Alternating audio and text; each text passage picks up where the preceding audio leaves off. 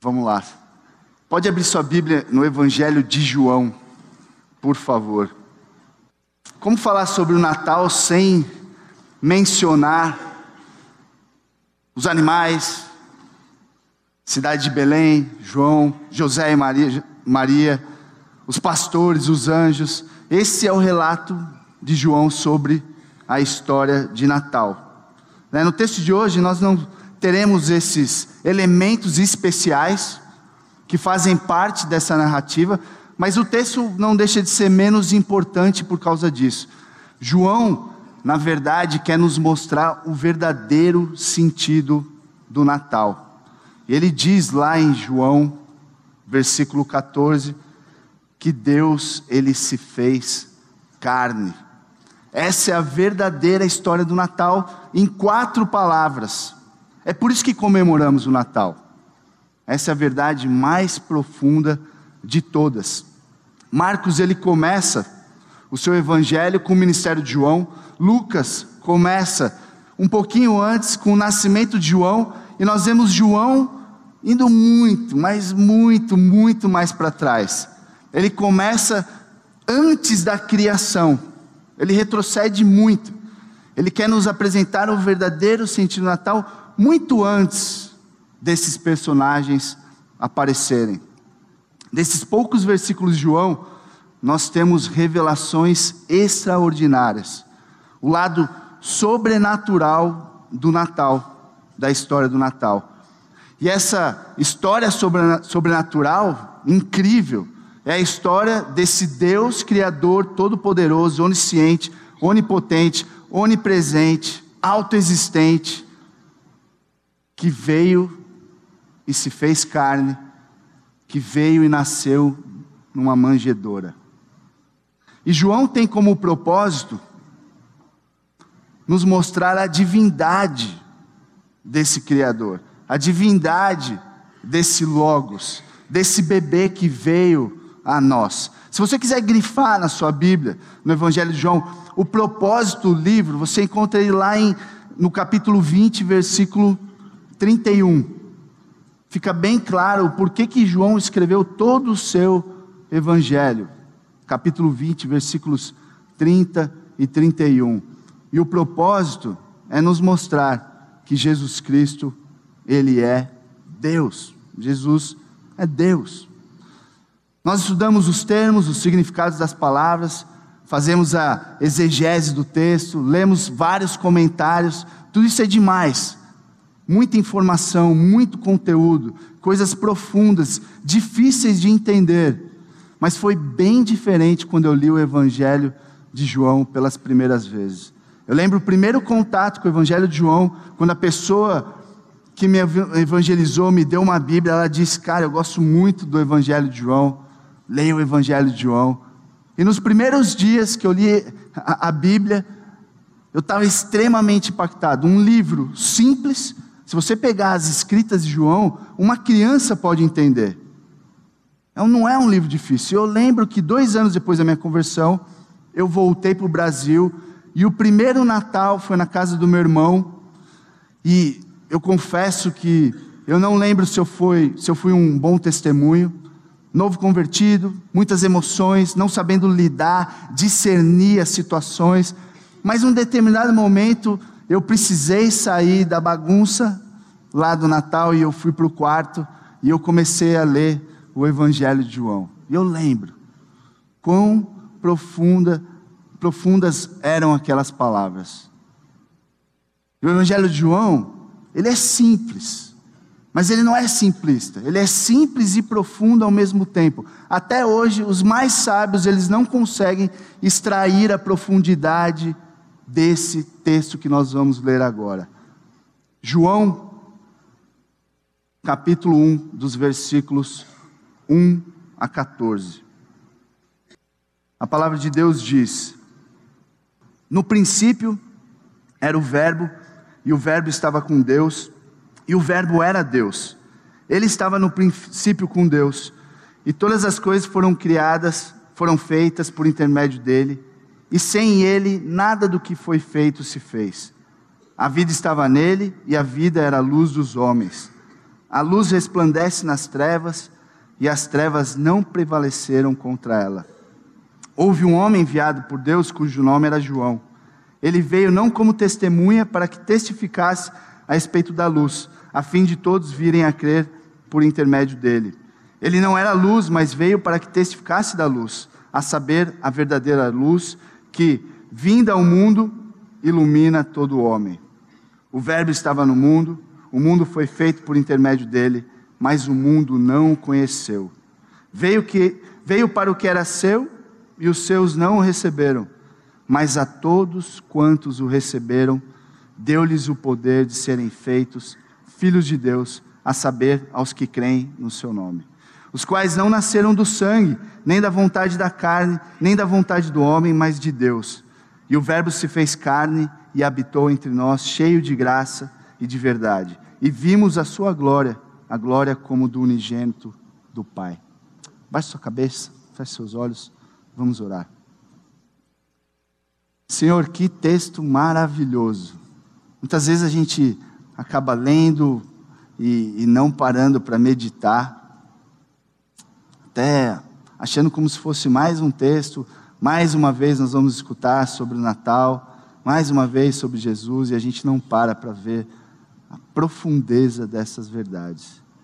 Pai, muito obrigado, porque um dia o Senhor enviou o seu único filho, que veio até nós para mudar a nossa história.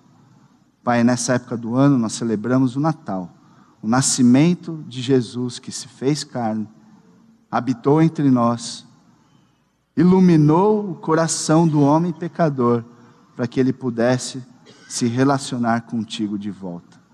E a minha oração, Pai, é que esse texto nos capacite, nos impacte, para que nesse Natal, nas festas, as pessoas que nós vamos ter contato agora no final do ano possam ver a Sua luz brilhando por meio do nosso testemunho.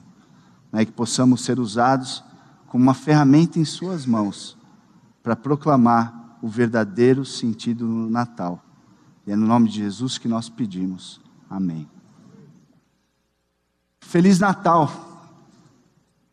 O Logos entrou na história a fim de transformar homens perdidos em filhos de Deus por meio do testemunho dos famosos João Ninguém. Deus se infiltrou na história a fim de transformar homens perdidos em filhos de Deus.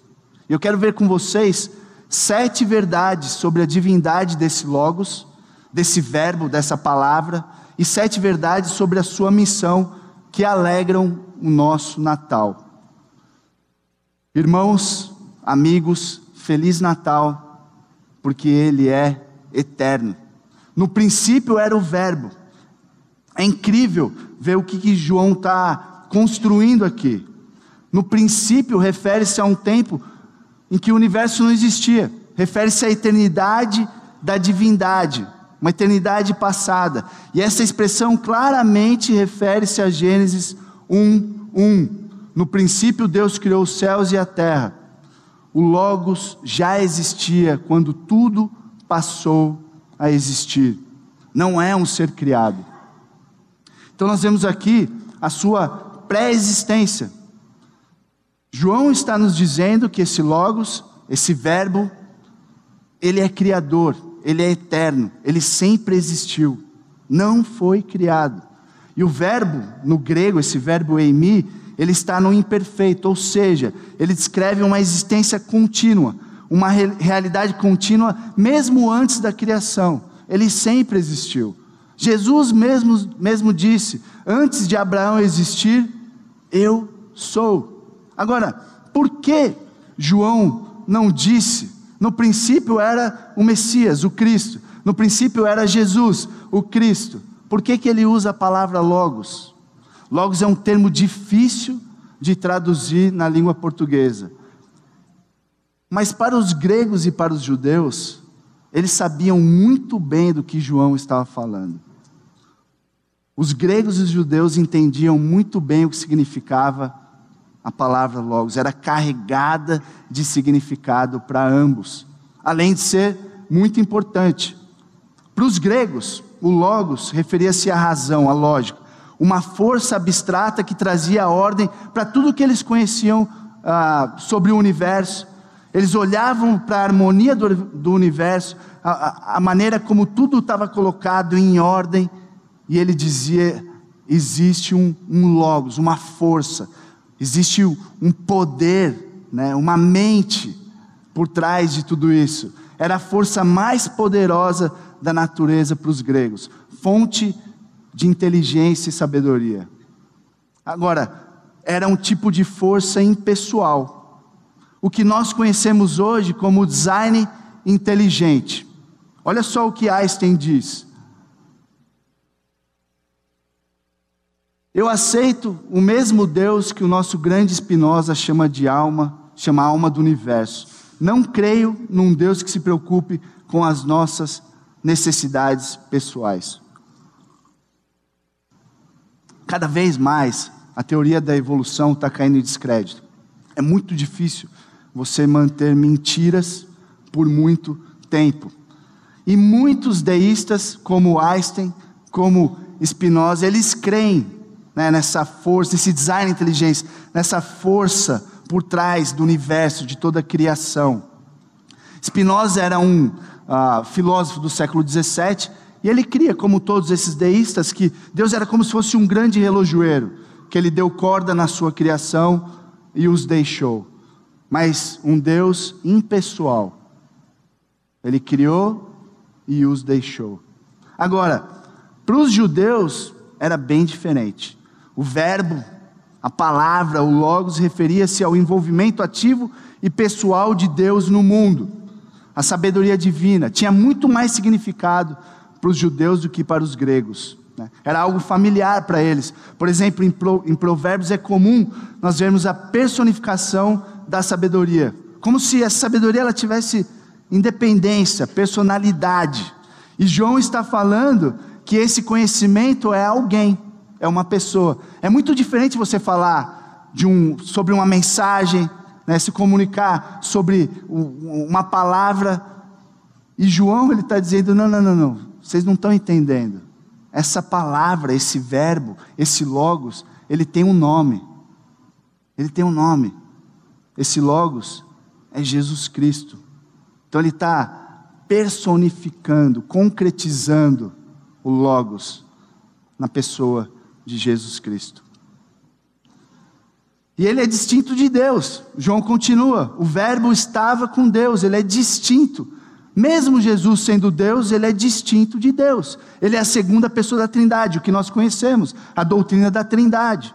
Difícil de explicar, mas o que nos é revelado é muito claro. Três pessoas, um Deus, um Deus que subsiste em três pessoas. Vai entender, tenta explicar, mas a palavra deixa muito claro. Os três existem desde o princípio e são igualmente Deus. Igualmente Deus um Deus em três pessoas distintas. Então essa expressão deixa bem clara, bem claro que existe uma distinção entre as pessoas da Trindade. E ele é Deus, ele continua. O verbo estava com Deus e o verbo era Deus. Jesus era, é e sempre será Deus. E só um parênteses aqui. Existem religiões e seitas que, pela ausência do artigo definido antes da palavra Deus, traduzem de forma errada esse texto. Eles dizem que ele era um Deus em letra minúscula, como se ele fosse só mais um Deus, ou uma, um profeta mais santo, né, uma pessoa mais abençoada. Eles não só traduzem de forma errada, como eles perdem todo o contexto imediato e mais abrangente. E a palavra de Deus deixa muito clara por A mais B que Jesus Cristo, Ele é Deus. Ele mesmo disse ser Deus. Ele não é um de vários deuses, concorrente ou menor. Ele é Deus. Tem um camarada que quando eu encontro, a gente troca ideia sobre, ah, sobre o cristianismo, sobre a Bíblia e tal. E ele fica doido comigo. Falta rasgar a veste. pelo fato de eu falar que Deus se fez carne, Deus veio ao nosso mundo. Ele, ele não, você não está entendendo. Olha o absurdo que você está falando. Deus se relacionando com o homem, o Deus Santo, o Deus verdadeiro, o Criador, nasceu de uma mulher, contato com o pecado. Isso não cabe na cabeça dele, e eu entendo a agonia e a angústia dele. Conhecendo Deus, ou pelo menos parte de quem é Deus, como que esse Deus Santo, Criador, poderoso, onisciente, onipresente, onipotente, autoexistente, pode vir até nós, nascer como um bebezinho. Ao mesmo tempo que é loucura para várias pessoas, para a gente é um maior milagre. A coisa mais linda do mundo. Feliz Natal. Jesus nasceu. Olha o que Paulo diz em Romanos 9,5. A partir deles se traça a linhagem, ou oh, perdão,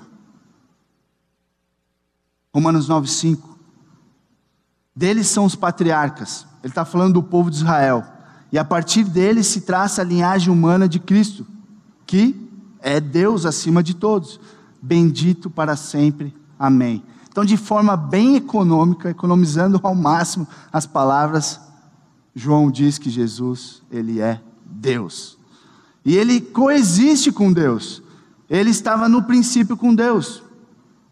Jesus sempre existiu desde a eternidade, e aqui é importante notarmos a diferença com o versículo 1. No princípio era o verbo, e aqui ele está falando que esse verbo, ele estava no princípio com Deus.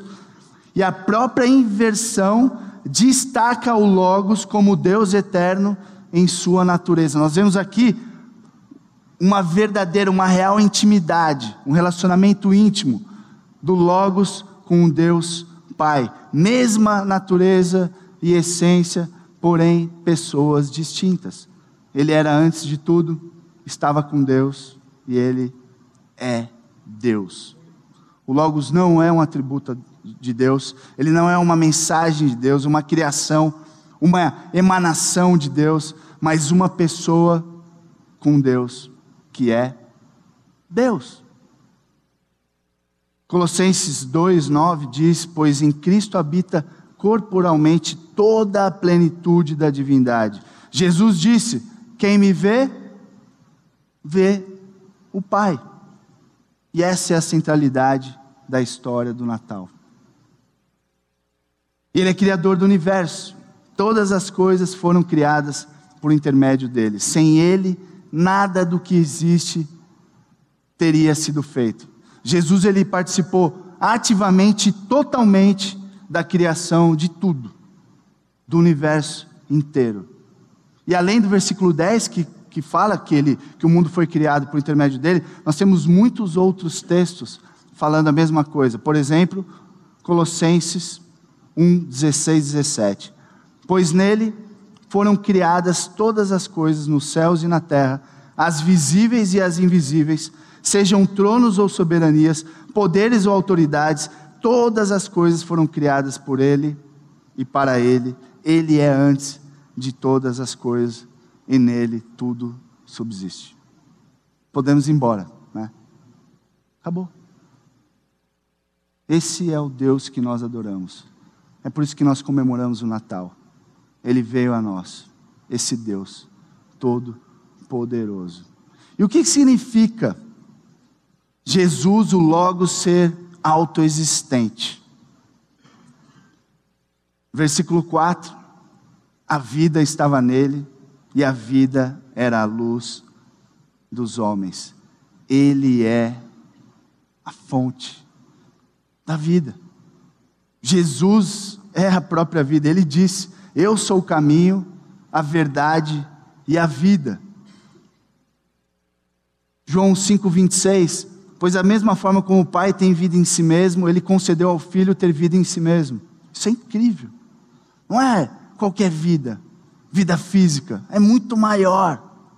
Ele é a vida. Não é doido pensar que Deus sempre existiu? Não sei se já se pegou pensando nisso. Né? Ele não recebeu vida de nenhuma outra fonte. Ele sempre existiu. Mas como começou? Quem deu vida?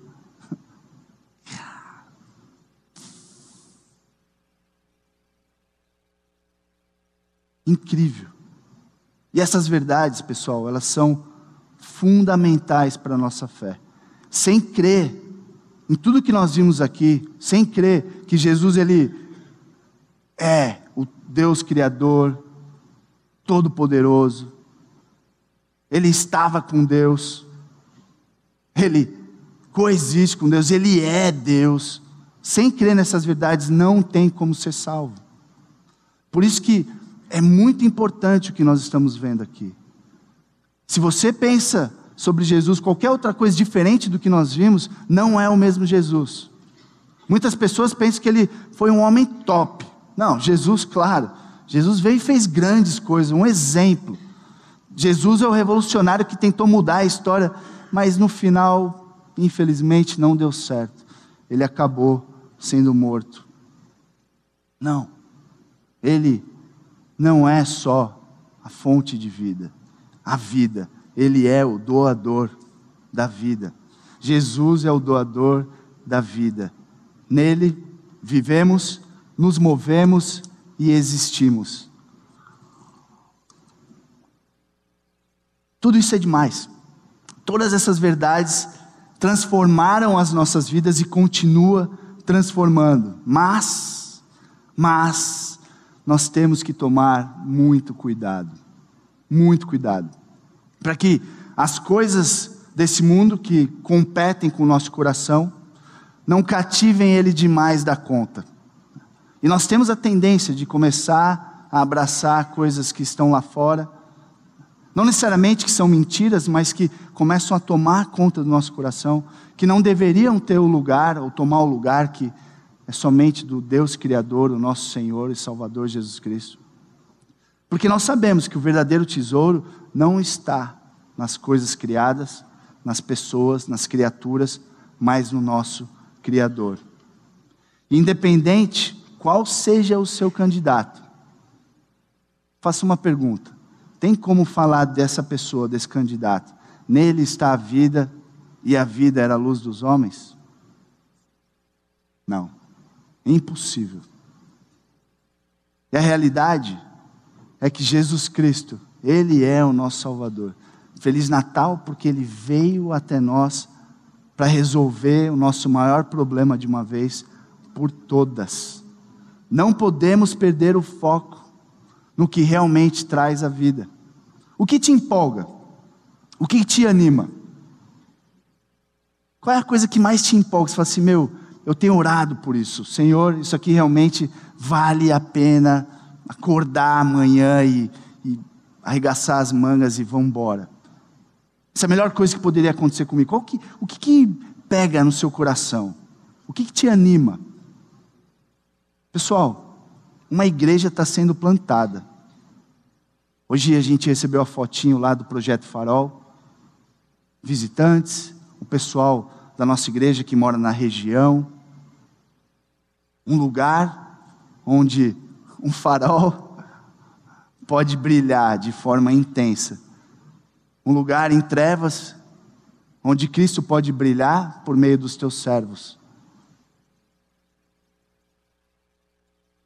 Ontem, nós tivemos o encerramento do, dos jovens aqui. E eu ouvir o testemunho dessa galera é muito legal.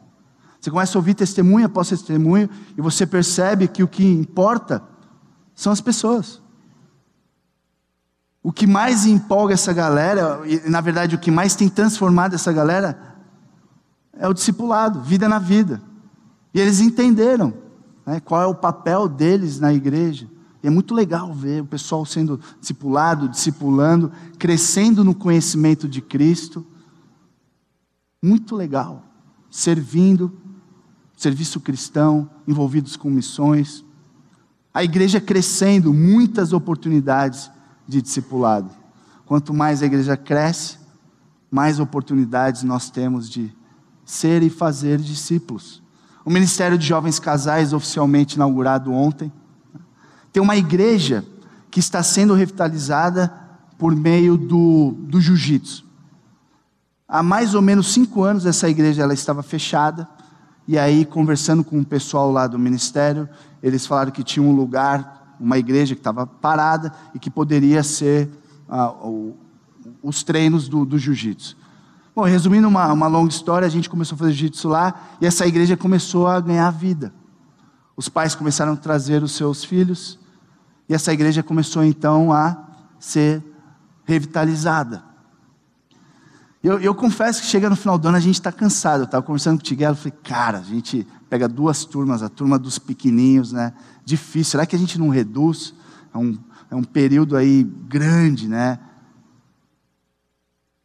E aí a gente foi se reunir com os líderes locais ali, eles começaram a falar do que Deus tem feito naquele lugar. Eu olhei para o e falei, pô, que, que injeção de ânimo foi essa? Tem a Esther, que é uma menina que está levando os avós dela para a igreja, dominicalmente.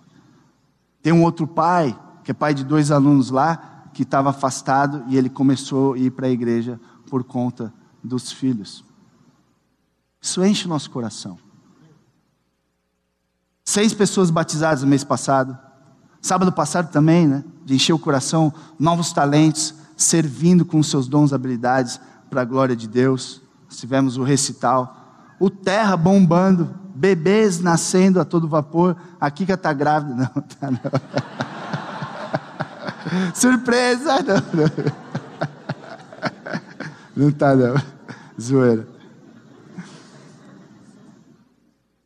mas mil e uma possibilidades de servir, de investir em vidas, por causa daquele que é a vida e o doador da vida. Feliz Natal! Temos tantos testemunhos de pessoas que se converteram e estão aqui na igreja. Eles, eles entenderam que a vida está no Logos, Ele é a luz dos homens. Pessoal, é muito legal que a gente foi despertado para a política. Isso é legal e é importante. Eu mesmo, eu tenho aprendido muitas coisas, entendido da minha responsabilidade, mas eu vejo também o perigo que isso tem com o meu coração. Estou falando por mim, de perder o foco. Nenhum líder, ninguém nessa terra possui a vida. Ninguém está a vida. Por isso, meu desafio é, é um desafio pessoal primeiro. Aproveitem essa época do ano para falar sobre aquele que dá a vida. Aproveitem as oportunidades para falar sobre Jesus Cristo. Ele é o portador da vida que pode trazer os homens que estão em trevas para a luz. Só Jesus Cristo. Ele é a fonte de luz. A luz resplandece nas trevas e as trevas não prevaleceram contra ela. O que isso significa? O Logos eterno se fez carne e tornou-se a luz para os homens. Quando ele apareceu, essa luz, ela acendeu e a luz venceu as trevas. Jesus vem toda a iluminação espiritual que o homem necessita para ter comunhão com Deus. Um dos meus versículos preferidos está lá em 2 Coríntios 4, 6. Não, Deus ele iluminou o nosso coração que estava em trevas, para que então ah, eu pudesse ver a sua glória na face de Cristo. Ele mesmo disse: Eu sou a luz do mundo. Quem me segue nunca andará em trevas, mas terá a luz da vida. Eu sou a luz do mundo. Então, até aqui, nós vimos um breve resumo sobre a divindade do Logos o Deus Criador, autor e sustentador da vida e luz para o caminho do homem pecador. Vimos sete verdades sobre a divindade e agora veremos sete afirmações, sete verdades sobre a sua missão. Ele veio ao mundo. O Verbo estava no mundo. Como vimos no, no versículo 3, ele não apenas criou, mas ele veio até o mundo. Ele olhou para o mundo que ele mesmo criou, ele viu a bagunça que a gente estava fazendo, se matando, se odiando. Ele viu tudo, todo o caos que nós transformamos.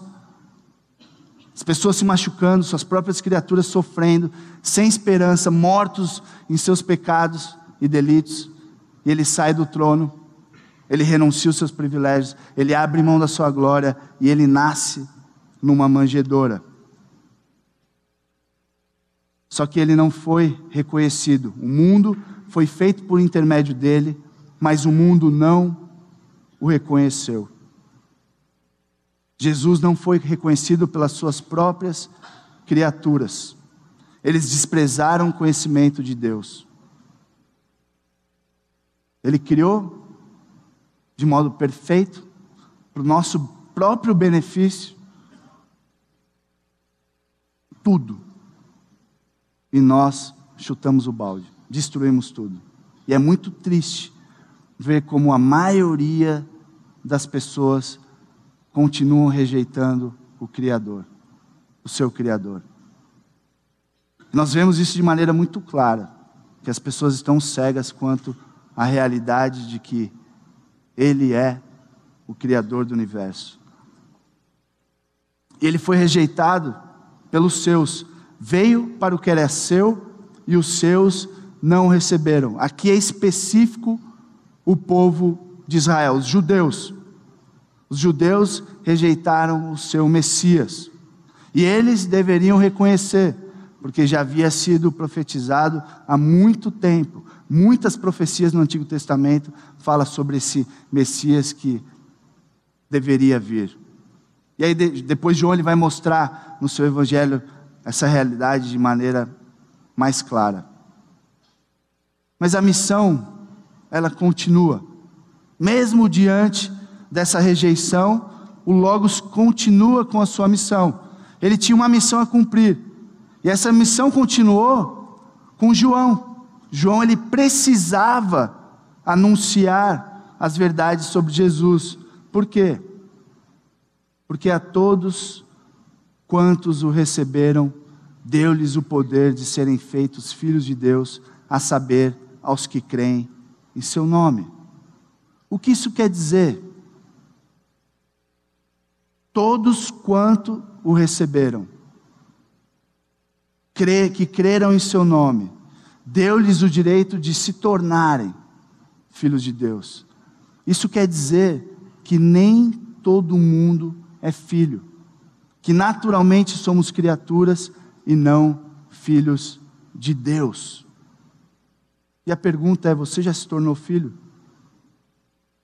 Você já recebeu Cristo? Você já confiou em Cristo Jesus como o seu único e suficiente Salvador?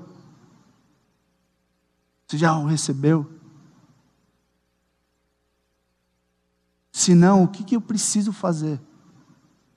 Eu quero falar para vocês três, rapidamente, três tipos de fé que nós vemos por aí. A sua fé, ela está nas obras, o que eu faço, o que eu deixo de fazer. Um dia eu vou chegar diante de Deus, Ele vai fazer uma conta lá, não, peraí. É, passou raspando. Um selo de quase bonzinho. Não é bonzinho, mas também não é mal, não está tá ruim média 7, passou com 7,1. Fé nas obras, o que eu faço. Ou então, fé na fé. Eu tenho fé. Não, desde pequeno eu tenho fé. As pessoas falam que eu sou um homem de fé. Fé na minha fé. Eu creio. Não, você não, você não tem noção, eu creio, mas eu creio até o tutano, de verdade. Minha fé é top. Ou então, fé em Deus. Nós vemos muitas pessoas, não, eu creio em Deus, claro. Esses tipos de fé não podem nos salvar. Até o inimigo crê que Jesus Cristo é Deus e treme. É a fé não só em quem Ele é e o que nós vimos aqui, as verdades sobre a sua divindade, mas no que Ele fez por nós. É nisso que nós precisamos crer. Crer na Sua obra de redenção. Crer no que Ele fez por mim na cruz do Calvário. Você crê no que Ele fez por você? Você crê que Ele veio morrer no seu lugar pelos seus pecados para te salvar? Você crê que Ele é o único caminho de salvação e não tem nada que você faça? Não é o quanto você tem de fé, mas é aonde você coloca fé. Na verdade, nós não temos fé. A fé é um dom de Deus. É crer exclusivamente nele, na pessoa e na obra dele. Tira o eu de foco. Eu estou morto. Eu não consigo fazer nada para me salvar. Eu preciso confiar naquele que tem poder para me salvar. Crer em seu nome quer dizer crer em quem ele é e na plenitude da sua pessoa e no que ele fez por você. Você crê a ponto de entregar tudo, tudo, tudo, sua vida. Senhor, eu entrego minha vida. Não, mas espera aí. No batismo, batiza com a carteira para fora, assim. Tudo menos a minha empresa, minhas finanças. Aí é pedir demais. Você crê a ponto de entregar o destino da sua vida. É esse tipo de fé que a Bíblia fala. Você vai entregar tudo, a sua vida, o seu destino, o rumo de tudo. Você vai sentar no passageiro, Jesus que vai conduzir sua vida. Você confia? Você crê nisso? Você já entregou a sua vida para Jesus Cristo? E quando você faz isso, um novo nascimento acontece. A salvação é um dom gratuito que o pecador recebe quando confia em Cristo, e aí então um novo nascimento acontece. Os quais não nasceram por descendência natural, nem pela vontade da carne, nem pela vontade de algum homem, mas nasceram de Deus. E ele veio para habitar entre nós, e o Verbo se fez carne e habitou entre nós. Aqui é o clímax do prólogo de João. Ele veio a nós. Jesus veio a nós. Duas naturezas. Deus assumiu a plenitude da humanidade, permanecendo totalmente Deus, não misturadas. Ele não deixou de ter uma quando recebeu a outra, fundidas em unidade indivisível. Loucura, tenta explicar. 100% homem, 100% Deus. Totalmente homem, totalmente Deus. Uma pessoa, duas naturezas. E para não ter confusão alguma, ele habitou entre nós. Você não está entendendo o que eu estou falando? Então, vem aqui comigo. Está vendo aquela casa de esquina lá? Aquela que o telhado está meio quebrado? Aquela que está faltando um vidro numa das janelas. Nem sei se tinha vidro naquela época. Aquela casa é do Criador. Sabe aquela casa ali? É o Criador do universo que mora. Imagina, nós poderíamos ver ele andando. Ali, ó, ali vai o Criador do universo, com os pés sujos de barro. A gente poderia vê-lo comendo no albadar, trocar ideia, escutar, imagina as, as melhores piadas do universo, as histórias mais legais e profundas que a gente poderia escutar. Ele veio até nós. Ele habitou entre nós, ele tabernaculou, ele armou a sua tenda entre nós. Feliz Natal, pessoal. Jesus é o Logos que se fez carne. E ele veio com graça e verdade, cheio de graça e verdade. Assim como o Antigo Testamento, Jesus revelou o caráter bondoso, misericordioso, gracioso de Deus. Ele nos revelou a sua glória e vimos a sua glória, glória como do unigênito do Pai. Hebreus 1:3 diz: "O Filho é o esplendor da glória de Deus e a expressão exata do seu ser, sustentando todas as coisas por meio por Sua palavra poderosa. A glória de Deus revelada de forma muito clara e poderosa por meio do Seu Filho. Nós vimos. Quer dizer, eles viram. João. Ele habitou entre nós. Então nós vimos aqui sete verdades sobre a divindade, sete verdades sobre a missão do Logos e agora nós vimos quem ele é, qual era o plano, a missão que ele fez e qual é a implicação disso para nós. O que Deus espera de nós diante de todas essas verdades incríveis? A luz, ela foi apresentada por João Batista. Houve um homem enviado por Deus cujo nome era João. Este veio como testemunha para que testificasse a respeito da luz, a fim de todos virem a crer por intermédio dele. Ele não era luz, mas veio para que testificasse da luz, a saber, a verdadeira luz, que vinda ao mundo ilumina todo o homem. Esse mundo está em trevas. É muito claro perceber que esse mundo está em trevas. E por que, que o mundo está assim? Por quê? João 3, versículos 19 e 20. A luz veio ao mundo, mas os homens amaram as trevas e não a luz, porque suas obras eram más. Quem pratica o mal odeia a luz e não se aproxima da luz, temendo que as suas obras sejam manifestadas. Os homens não querem saber da luz. Os homens amam as suas obras, mas e eles a escondem. Eles sabem que a luz vai trazer essas obras à tona, então eles preferem viver na escuridão, em trevas. Se você quiser saber o porquê que o mundo está desse jeito, leia o Evangelho de João. De forma bem resumida, você vai ver o porquê que o mundo está do jeito que está. Por que, que o mundo está em trevas? Porque eles não conhecem a luz. Eles não conhecem a luz do mundo. Se as prioridades do mundo não estiverem alinhadas com o príncipe da paz, como não ter guerras. É claro.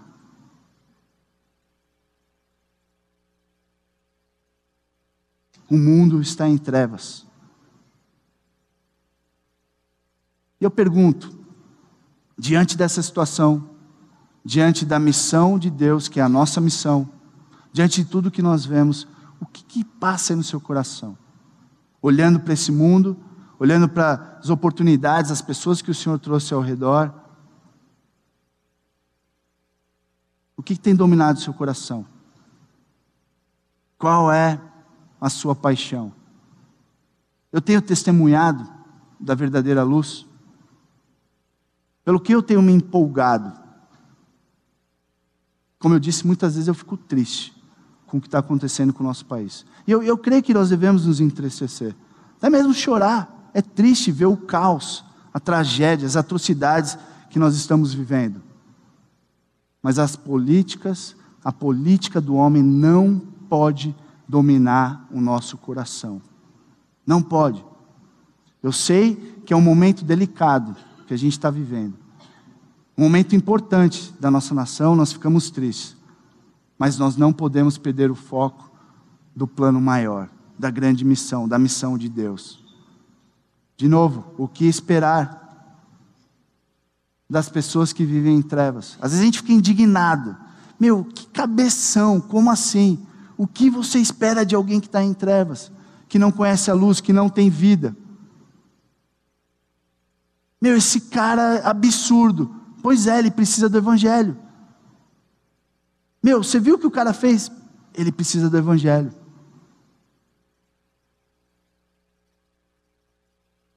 Possamos brilhar a luz de Cristo nesse Natal. Oremos pelo nosso país, mas também oremos por salvação. Oremos por salvação. Senhor, nessa instabilidade, nesse caos, me dê oportunidades de falar sobre aquele que pode resolver o seu maior problema. Me dê oportunidade de pregar o Evangelho.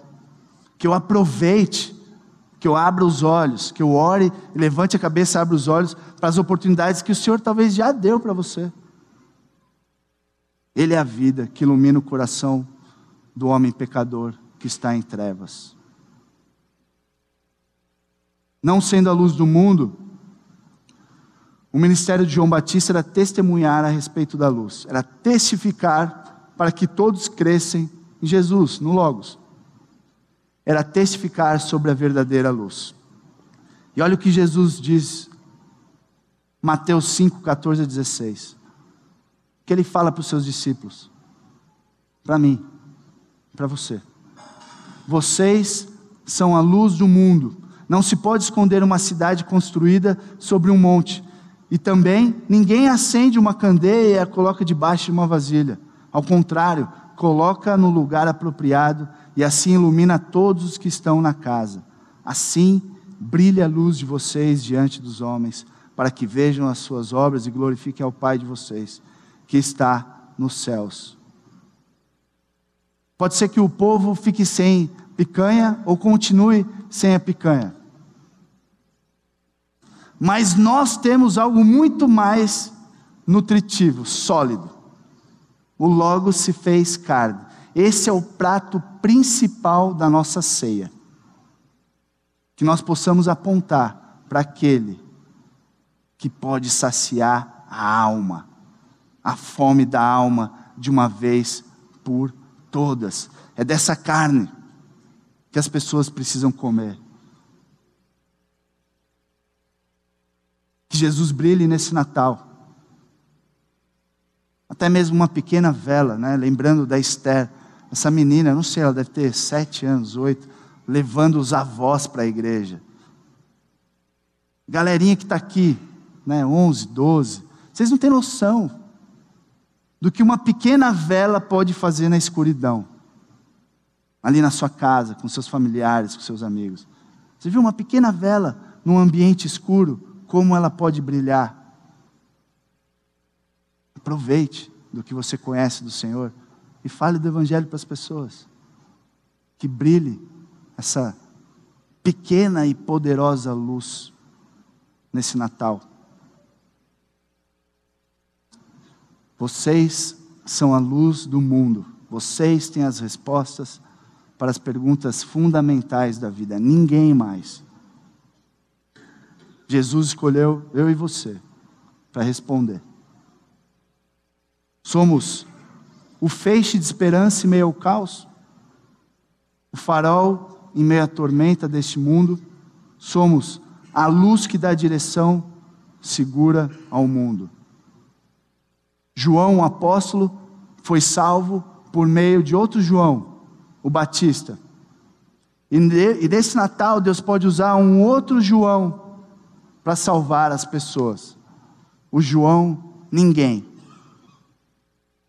O João está rindo. o João, ninguém. Eu e você. Que o Senhor usa como um instrumento para salvar, para brilhar esse tesouro em vasos de barro esse ouro precioso que brilha intensamente em vasos de barro. Naquele mesmo Natal, na casa do meu irmão, enquanto eu, eu li o Evangelho, tentando entender o que significavam aquelas palavras, mas ao mesmo tempo, de forma tão clara, João coloca que uma criança pode entender, e eu ali e como eu disse, eu não sabia se eu estava sendo um bom testemunho, mas ao mesmo tempo eu não estava sabendo lidar com as minhas emoções, eu tive que sair, ir para o quarto e orar, e Senhor, bateram na porta. E aí eu, eu disse que podia entrar, e a minha tia entrou. Eu comecei a conversar com ela, e ele, ela disse: Eu fiquei sabendo o que aconteceu com você. E eu tenho visto que houve uma mudança na sua vida. Eu não, eu não sei o que é, mas fica claro que alguma coisa aconteceu. E conversa vem, conversa vai. Ela contou que ela estava passando por uma dificuldade muito grande. Ela estava com câncer terminal. E sem saber muito. Eu conheci alguém que era muito, mas muito mesmo. E eu falei de Jesus para ela. E ela recebeu aquilo com uma alegria tão grande. Ela falou: Eu quero. E como que eu faço para receber Jesus? Eu falei: Tia, você pode receber Ele aqui e agora. E a gente orou. E ela chorando, ela recebeu a Jesus como o único e suficiente Senhor da sua vida, Salvador da sua vida. Logo depois ela foi internada, pouco tempo depois, E aí eu comprei uma Bíblia e eu fui até o hospital para confirmar a fé dela. E a gente orou juntos, eu mostrei. Eu mostrei o Evangelho de João.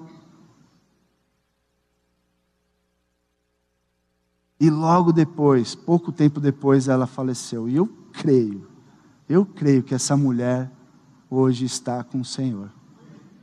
Que o Senhor usou essa oportunidade, esse sofrimento. Um João, ninguém para falar de Jesus Cristo, a luz dos homens, o Salvador do mundo. E esse é o meu desafio e continua sendo. E todas as vezes que eu vou passar o Natal, as festas com amigos e familiares, eu tenho orado, Senhor, me usa. O que a gente tem é poderoso demais, é precioso demais. Não seja só mais uma ceia, só mais um Natal, presentes, comilança Esse é o verdadeiro sentido do Natal. A política não poderia salvar minha tia, a ciência, a medicina também não. Mas o Evangelho pode. O Evangelho ilumina o coração do homem pecador. Nós não precisamos que todos concordem com as nossas opiniões políticas, certo? Educação, mídias sociais, futebol.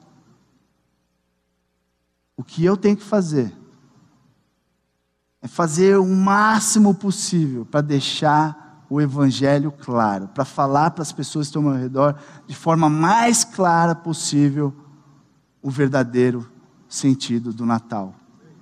E com paixão, com amor. Por quê? O Logos entrou na história a fim de transformar homens perdidos em filhos de Deus por meio do testemunho dos famosos João Ninguém. Vamos orar. Senhor, muito obrigado, muito, muito obrigado por nos lembrar dessas verdades preciosas que transformaram e continuam transformando o nosso coração. Obrigado que Sua palavra revela de forma clara e poderosa quem o Senhor é e o que o Senhor fez por nós. E obrigado porque o Senhor nos inclui nesse, nessa missão maravilhosa de levar essa mensagem, essa mensagem do Natal, que o Senhor enviou o seu Filho, que se fez carne para nos salvar, para as pessoas que ainda não o conhecem. E essa é minha oração, Pai. Começar em mim, que possamos aproveitar todas as oportunidades nesse final do ano para apontar para o verdadeiro Deus, o Logos, o Logos que se fez carne para nos salvar. Essa é a nossa oração, Senhor, já agradecidos por tudo que o Senhor tem feito, por todos os privilégios e oportunidades que o Senhor já nos tem dado. E é no nome dele que nós pedimos e agradecemos. Em nome de Jesus, o nosso Salvador. Amém. Amém.